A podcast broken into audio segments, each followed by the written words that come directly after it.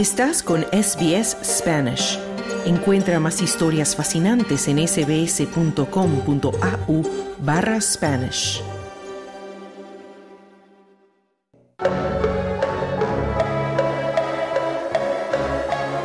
Hablemos de fútbol.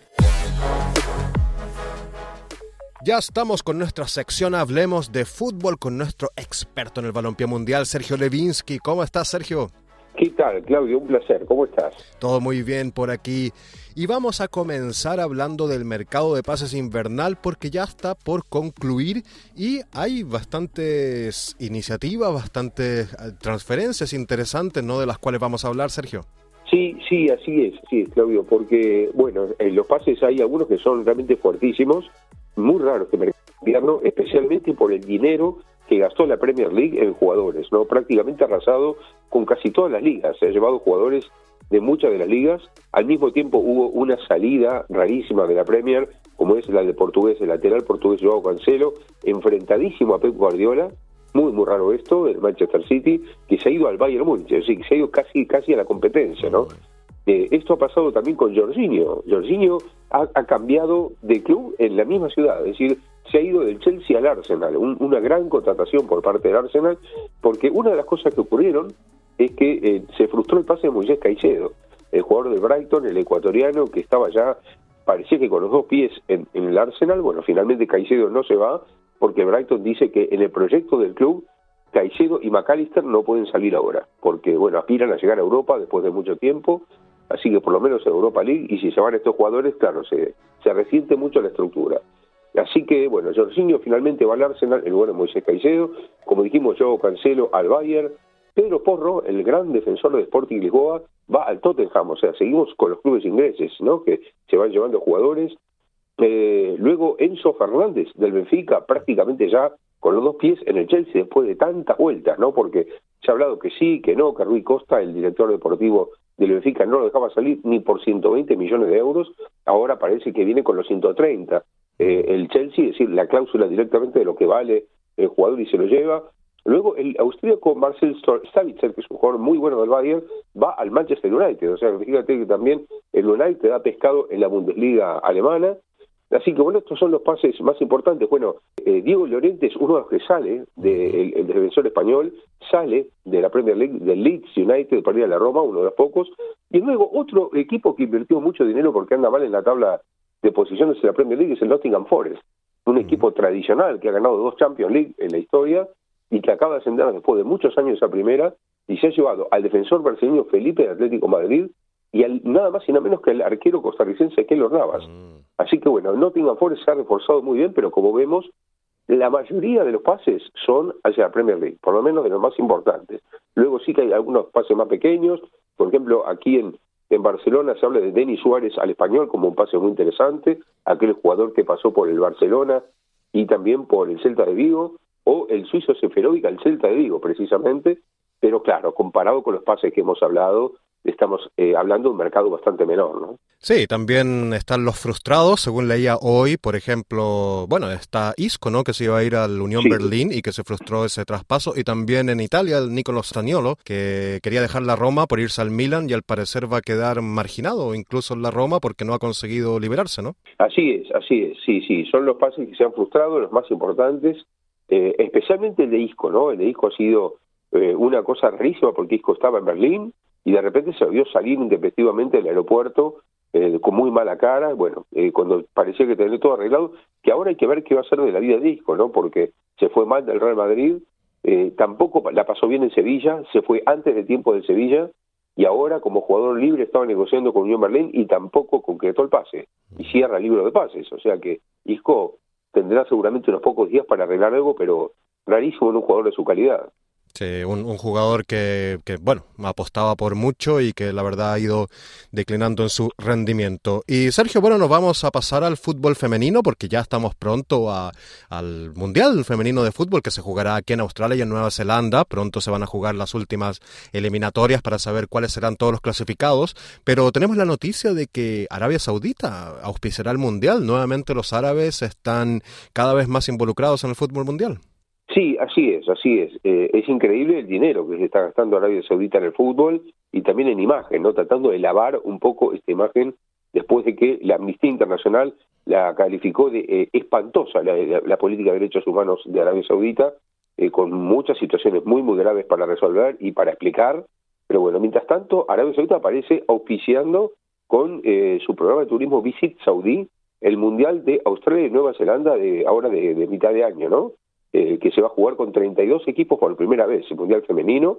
Así que bueno, es realmente extraño, ¿no? Un, un país que además recién desde 2018 tuvo una liga de mujeres, eh, que mejor dicho, desde 2020, desde 2018 las mujeres van al fútbol recién, es decir, que hace cinco años nada más que ha comenzado un leve movimiento del fútbol femenino, de las mujeres, más allá de lo que hablábamos también durante el Mundial, ¿no? que Gianni Infantino, el presidente de la FIFA, había dicho que la FIFA contribuía de una manera espectacular al desarrollo del fútbol y que en unos 10 años veríamos sus movimientos políticos como dan resultado. Bueno, ahora por lo menos ha pasado esto.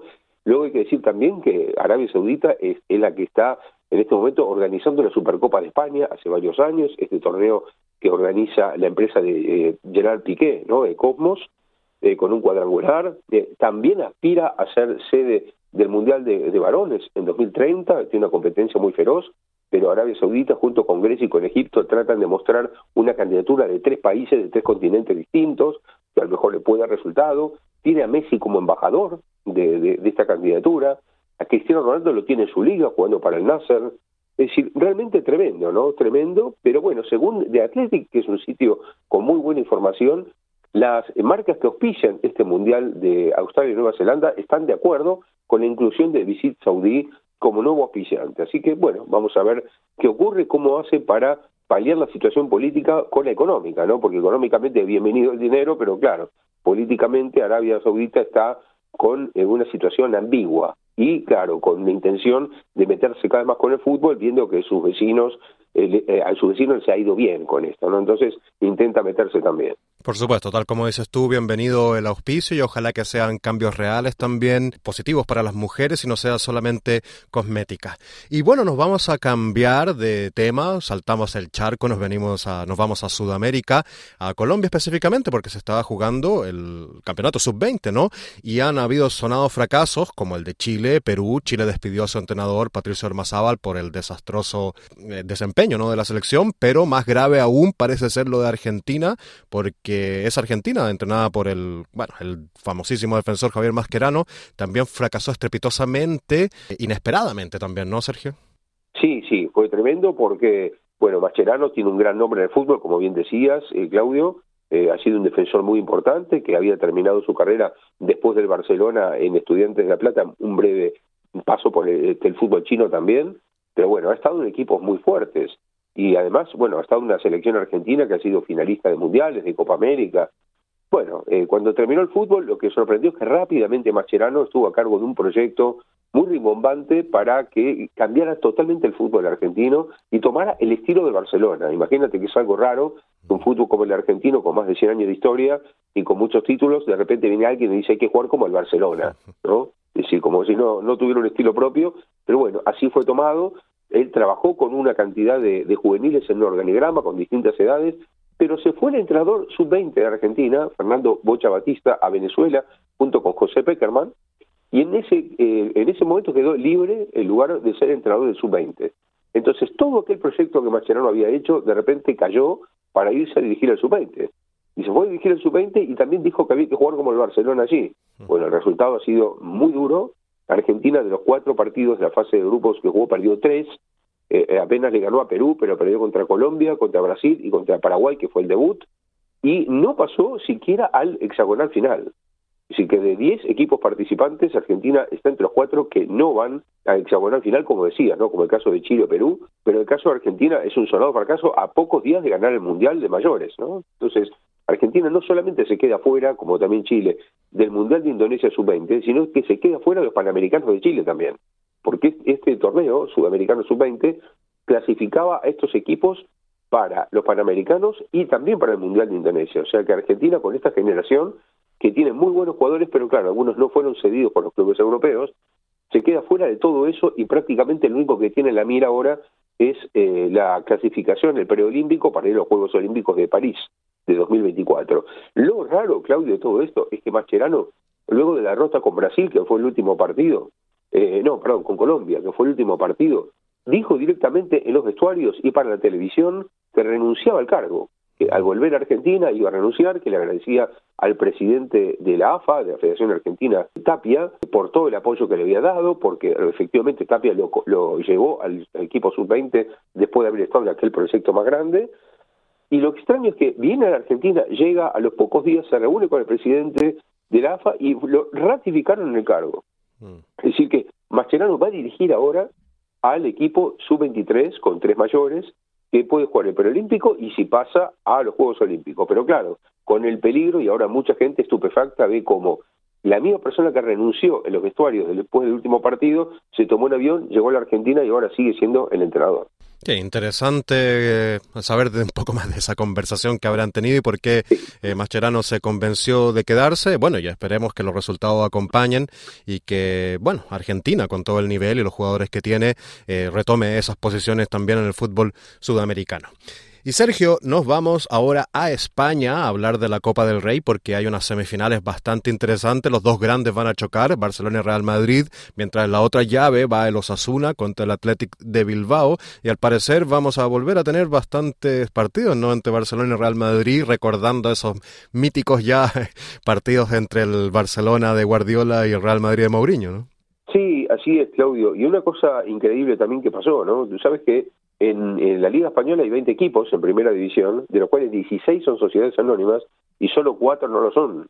Los cuatro que no lo son son el Barcelona, el Real Madrid, el Osasuna y el Atlético de Bilbao, que son los cuatro que se han clasificado en semifinales de la Copa del Rey. Es decir, es una cosa muy extraña, pocas veces ha ocurrido esto, ¿no? Que la misma situación jurídica de los cuatro es este, la que coincide con los cuatro clasificados a semifinales. Y bueno, tendremos un muy buen partido entre unos Azul que anda realmente muy bien, hace ya tiempo que viene trabajando bien, contra un gran Atlético de Bilbao que tiene un plantel realmente muy fuerte. Y del otro lado tenemos, es muy raro esto, Claudio, porque se le ha llamado tantas veces el clásico, ¿no? A Barcelona, Real Madrid, pero habría que hablar de los clásicos, porque eh, podemos llegar a tener seis en 2023 una cifra realmente impresionante, porque, claro, hemos tenido, eh, bueno, todavía no, pero vamos a tener ahora en poco tiempo el clásico de la revancha de la Liga 22-23. Hay que recordar que Madrid ganó el Real Madrid, y ahora tendremos en el Camp Nou la revancha. Hemos tenido hace muy pocos días la Supercopa de España, justamente en la Arabia Saudita, que nos habíamos referido, que ganó el Barcelona 3 a 1. Tendremos dos clásicos de semifinales de Copa del Rey. Y después tendremos en, en la segunda mitad del año el partido de la Liga 23-24, el partido de ida. O sea que cinco partidos tenemos seguros.